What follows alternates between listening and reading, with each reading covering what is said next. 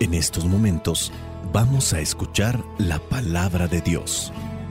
Dispón tu corazón para que el mensaje llegue hasta lo más profundo de tu ser.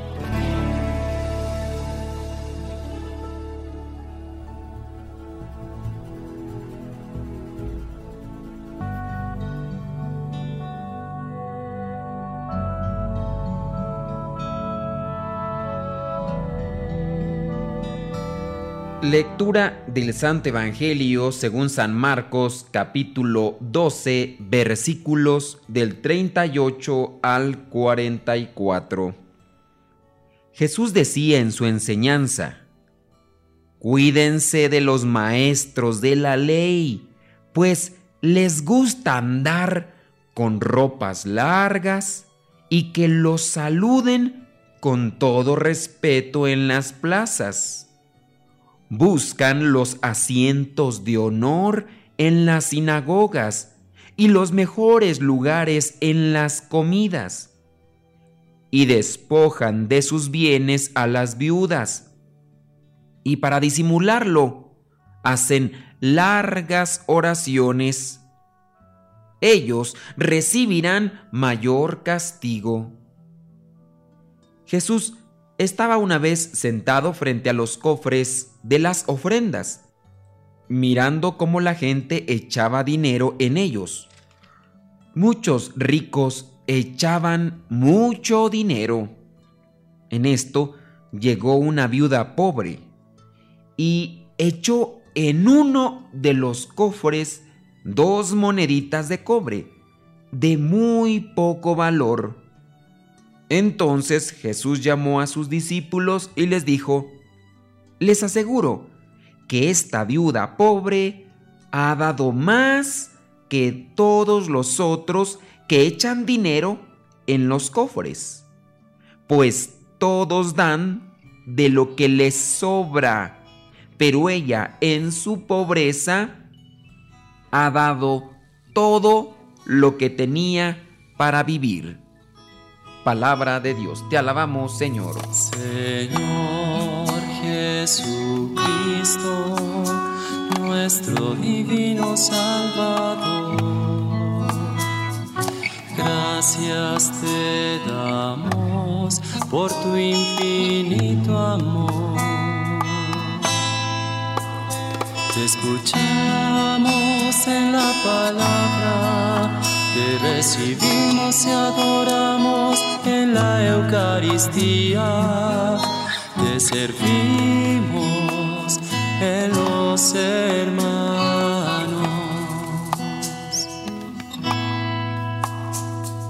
Que seamos misioneros como lo quieres tú,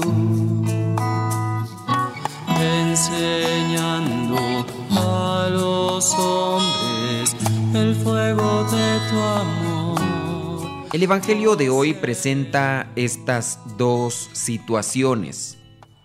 Son dos perícopas, como se le llama en el ambiente teológico. Pero vayamos a lo que sería la enseñanza de la primera perícopa de esta primera parte del Evangelio.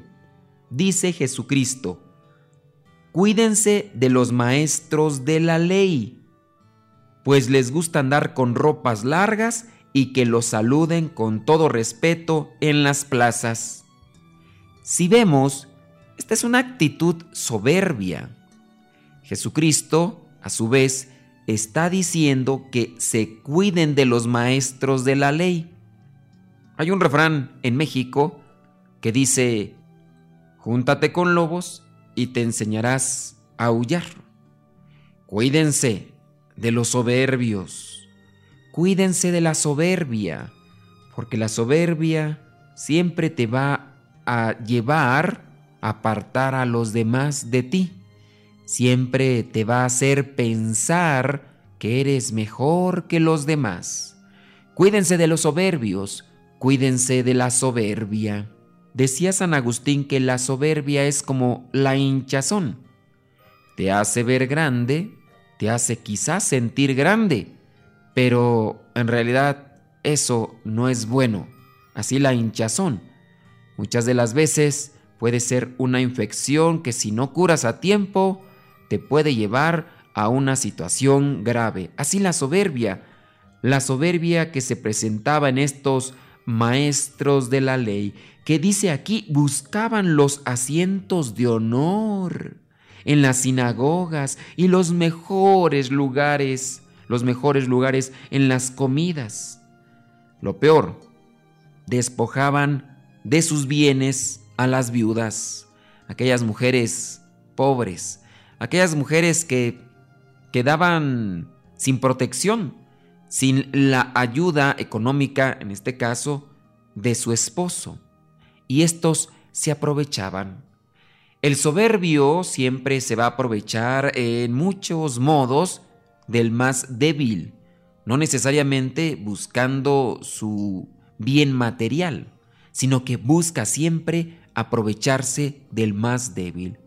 El soberbio siempre va a querer que le atiendan con distinción y que esta distinción sea mejor que a otros. Pero a su vez, el soberbio siempre busca humillar al otro. Cuídense de los fariseos, cuídense de los maestros de la ley. En una palabra, cuídense de los soberbios, pero también cuídense de la soberbia, aquello que lleva a comportarse a estos de esta manera. Mucho cuidado. Dicen que todos tenemos un grado de soberbia, pero cuando no nos acercamos a Dios, cuando no nos acercamos a la luz, esta soberbia puede incrementarse y hacernos pensar que somos mejores, que somos santos, que somos capaces de enjuiciar a los demás como si fuéramos Dios. Nos creemos en ocasiones inmaculados y si estamos dentro de la iglesia, muchas de las veces nos podemos dedicar a solamente cuestionar la vida de los demás como si la de nosotros fuera perfecta. En ocasiones, nuestros discursos, nuestras palabras pueden ser un tanto inquisidoras. Es decir, solamente sentencian, ellos están mal, ellos esto, ellos lo otro, como dando a entender que uno es santo, que uno es perfecto, que uno es inmaculado. Y no es así. Cuidado con la soberbia. No sea que se nos olvide que es la misericordia y ahora lo que estemos esparciendo en la gente sea eso, soberbia. Viene la segunda parte, la segunda perícopa en este Evangelio, y es la ofrenda de aquella viuda pobre. Menciona aquí que había lo que era este lugar donde se daban las ofrendas. Había cofres, cofres donde se depositaban las ofrendas. Y todos, dice aquí, echaban dinero. Echaban, dice, dinero en ellos. Muchos ricos, dice, echaban mucho dinero, pero ellos echaban de lo que les sobraba. Era mucho, pero era de lo que les sobraba. Y viene esta viuda, viuda pobre, y dice que echó dos moneditas de cobre, pero de muy poco valor, y lo echó solamente en uno de los cofres. Ni siquiera lo echó en dos cofres, no, en uno solo. Pero ella se ganó la admiración de Jesucristo, no porque haya echado las dos monedas, sino porque lo echó todo. Nosotros estamos llamados a echarlo todo a darlo todo, a entregarnos todo, todo a Dios. Voy a ver si tengo tiempo, a ver si puedo, voy a ver si tengo ganas. Los domingos, ¿has escuchado esa expresión? Vamos a la oración. Ay, no tengo ganas. Otro día. Es que en el grupo. Es que... Es que... Vas a dar siempre de lo que te sobra. De aquello que quizá tienes y que es mucho y te sobra. Ay, es que, pues vamos a ver qué. Hay que entregarlo todo. Jesucristo nos invita a eso, a entregarlo todo, así como esta viuda pobre lo entregó todo y se ganó la admiración de Jesucristo. Es la invitación también en este Evangelio. No ser hipócritas, no convertirnos en esos hipócritas, en esos que solamente se dedican a juzgar a los demás, en esos soberbios, que decimos una cosa pero hacemos otra. Más bien hay que convertirnos en esa viuda pobre que lo entrega todo. Aunque es poco, lo entrega todo. Entreguemos todo a Dios.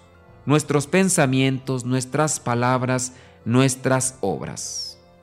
Porque eso es lo que agrada a Dios. Soy el Padre Modesto Lule de los misioneros servidores de la palabra. La bendición de Dios Todopoderoso, Padre, Hijo y Espíritu Santo, descienda sobre cada uno de ustedes y les acompañe siempre. Vayamos a vivir la palabra. Lámpara es tu palabra para mis pasos, luz en mi sendero. Lámpara es tu palabra para mis pasos, luz en mi sendero. Luz, tu palabra es la luz. Luz, tu palabra es la luz. Yo guardaré tus justos mandatos